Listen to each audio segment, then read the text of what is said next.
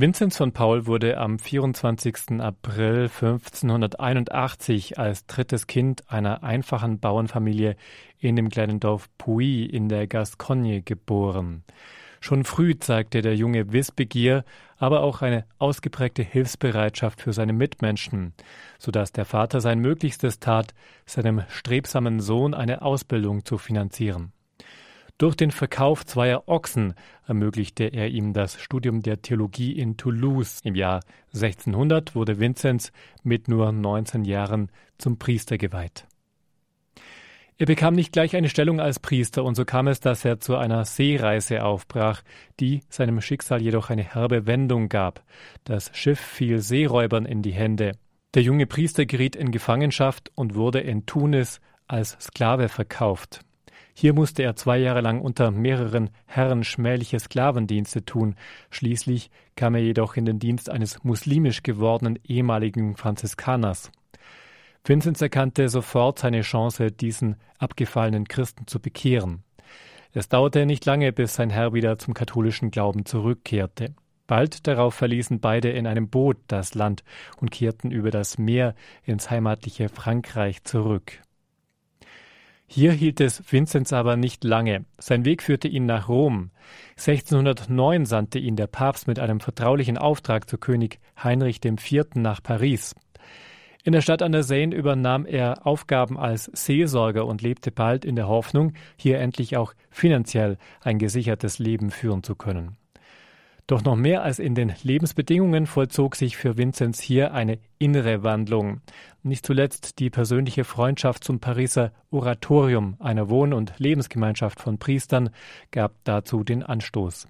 Der Ruf Gottes traf ihn endgültig durch die Begegnung mit einem Arzt. Als dieser ihn in schweren Glaubenszweifeln um Hilfe bat, bot sich Vinzenz im Gebet Gott selbst an, diese Qualen auf sich zu nehmen, wenn sein Schützling davon befreit werde. Sein Gebet wurde erhört und noch mehr als das. Vinzenz, der selbst lange unter der Finsternis schwerer Anfechtungen gelitten hatte, fasste den Entschluss, sein Leben ganz den Nächsten zu widmen. Ein Jahr später wurde er geistlicher Berater der Königin Marguerite von Valois, ein hingebungsvoller Pfarrer, voll von seelsorglichem Eifer und Einsatz für die Armen und Kranken. Er entfaltete eine rastlose Liebestätigkeit, die ihn immer mehr auch von seiner inneren Not befreite. Ab 1612 wirkte Vinzenz als Priester in Clichy, dem heutigen Stadtteil Clichy-la-Garenne in Paris. Hier wurde er Hausgeistlicher und Hauslehrer bei einem General Graf Gondi, in dessen Haus er bis 1625 blieb. Ein Glücksfall, denn in der Gräfin fand er eine große Förderin seiner karitativen Bestrebungen. So gründete Vinzenz 1617 die erste Confrérie des Dames de la Charité, die Bruderschaft der Damen der Liebe, eine karitative Frauenvereinigung, die sich um Arme und Kranke sorgte. Schnell verbreitete sich daraufhin der Ruf dieses sich im Dienst der Menschen verzehrenden Mannes. In immer mehr französischen Städten entstanden Bruderschaften der Nächstenliebe. 1621 folgte die Gründung der Laiengemeinschaft für Männer, die Serviteurs des Pauvres, die Diener der Armen, die sich die Fürsorge für gesunde Bedürftige, Obdachlose und Bettler zur Aufgabe machte.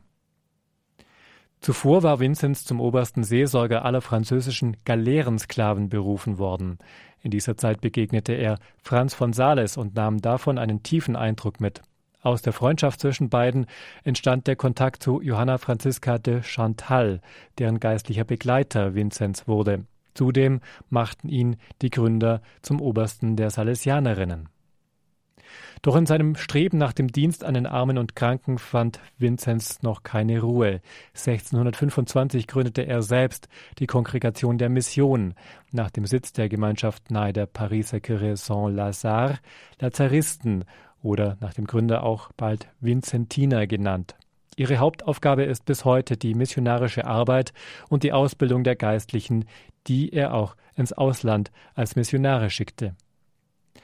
Seine wohl bekannteste und bedeutendste Gründung war ein regelrechter Frauenorden, die Töchter der christlichen Liebe. Hieraus bildete sich ein eigener Krankenpflegeorden, die Barmherzigen Schwestern oder nach dem Gründer auch Vincentinerinnen genannt. Diese Ordensgemeinschaft sollte sich aber nicht nur um Arme und Kranke kümmern, sondern auch um die vielen Findelkinder, die es in dieser Zeit gab, denn mehr als 400 Kinder wurden jedes Jahr allein in Paris ausgesetzt. Nicht nur von den Ärmsten der Armen, die ein weiteres Kind nicht hätten ernähren können. Die meisten Babys wurden von den Mätressen der Adeligen ausgesetzt. Bei den barmherzigen Schwestern sollte den Neugeborenen eine Möglichkeit zum Überleben gegeben werden.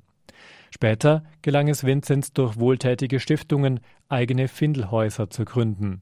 Doch seine Nächstenliebe war nicht beschränkt. Im Krieg kümmerte er sich ebenso um die Flüchtlinge und organisierte Suppenküchen. Er gründete Altersheime und Pilgerhäuser. Doch bei manchen erntete Vinzenz für seine aufopfernde Mühe auch Undank und Spott. Wegen seiner mutigen Weigerung, den Günstlingen der Königin zu Bischofssitzen zu verhelfen, fiel er nach dem Tode Ludwigs des 13., der ihn unterstützt hatte, beim Königshaus in Ungnade. Für einige Zeit musste er sogar Paris verlassen. Doch nach seiner Rückkehr nahm er mit neuem Eifer seine Tätigkeit im Dienst der Nächstenliebe auf. Nach einem aufopferungsvollen und ruhelosen Leben, das er ganz den Kranken, Armen und Hilfsbedürftigen hingegeben hatte, starb Vinzenz im Alter von fast 80 Jahren am 27. September 1660 in Paris. Sein unverwester Leib ruht in der dortigen Kirche Saint-Lazare. Es heißt, sein Herz befinde sich in einem Reliquiar in der Kathedrale von Lyon. 1729 wurde er selig und nur acht Jahre später heilig gesprochen. Rund 100 Jahre später, 1855, erhob ihn die Kirche zum Schutzpatron aller karitativen Vereine. Schließlich kann Vinzenz als Begründer der neuzeitlichen Caritas gelten. Noch heute sind die Vinzentinerinnen mit rund 24.000 Mitgliedern die größte Frauengemeinschaft der katholischen Kirche. Auch für die von Mutter Teresa gegründete Ordensgemeinschaft, die sich selbst als zweite Vinzentinerin bezeichnete, war die Gründung aus dem 17. Jahrhundert ein Vorbild. Auf Abbildungen wird Vinzenz von Paul in priesterlicher Kleidung dargestellt, umgeben von Kindern oder Sklaven, die er seinen barmherzigen Schwestern anvertraut. Manchmal ist er auch mit einem flammenden Herz in der Hand zu sehen, als Zeichen seiner Nächstenliebe. Vinzenz ist der Hauptpatron der Vinzentinischen Ordensgemeinschaft und der vieler Kinderhorte, Behindertenwerkstätten und Altenheime. Außerdem ist er der Patron der Weißen und Krankenhäuser, der Gefangenen und für das Wiederfinden verlorener Sachen.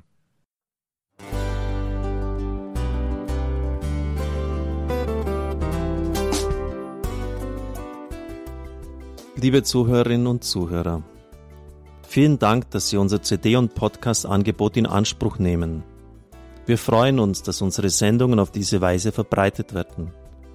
Dieser Dienst ist für Sie kostenlos. Für uns ist er allerdings mit einem nicht unerheblichen finanziellen Aufwand verbunden. Deshalb sind wir für jede Spende dankbar.